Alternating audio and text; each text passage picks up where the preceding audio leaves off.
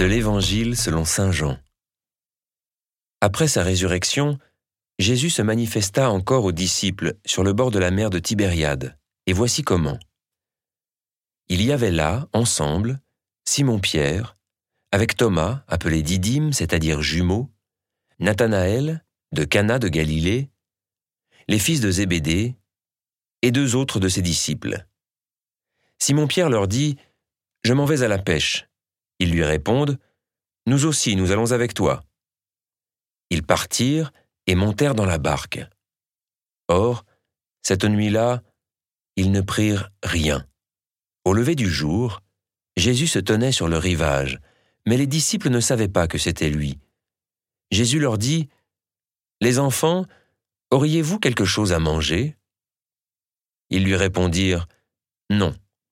Il leur dit, Jetez le filet à droite de la barque, et vous trouverez. Ils jetèrent donc le filet, et cette fois ils n'arrivaient pas à le tirer tellement il y avait de poissons.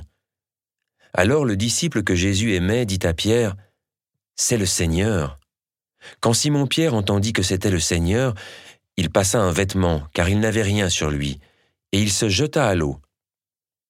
Les autres disciples arrivèrent en barque, traînant le filet plein de poissons.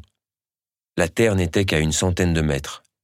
Une fois descendus à terre, ils aperçoivent disposé là un feu de braise avec du poisson posé dessus et du pain. Jésus leur dit Apportez donc de ces poissons que vous venez de prendre. Simon-Pierre remonta et tira jusqu'à terre le filet plein de gros poissons. Il y en avait cent cinquante-trois. Et malgré cette quantité, le filet ne s'était pas déchiré. Jésus leur dit alors Venez manger. Aucun des disciples n'osait lui demander Qui es-tu?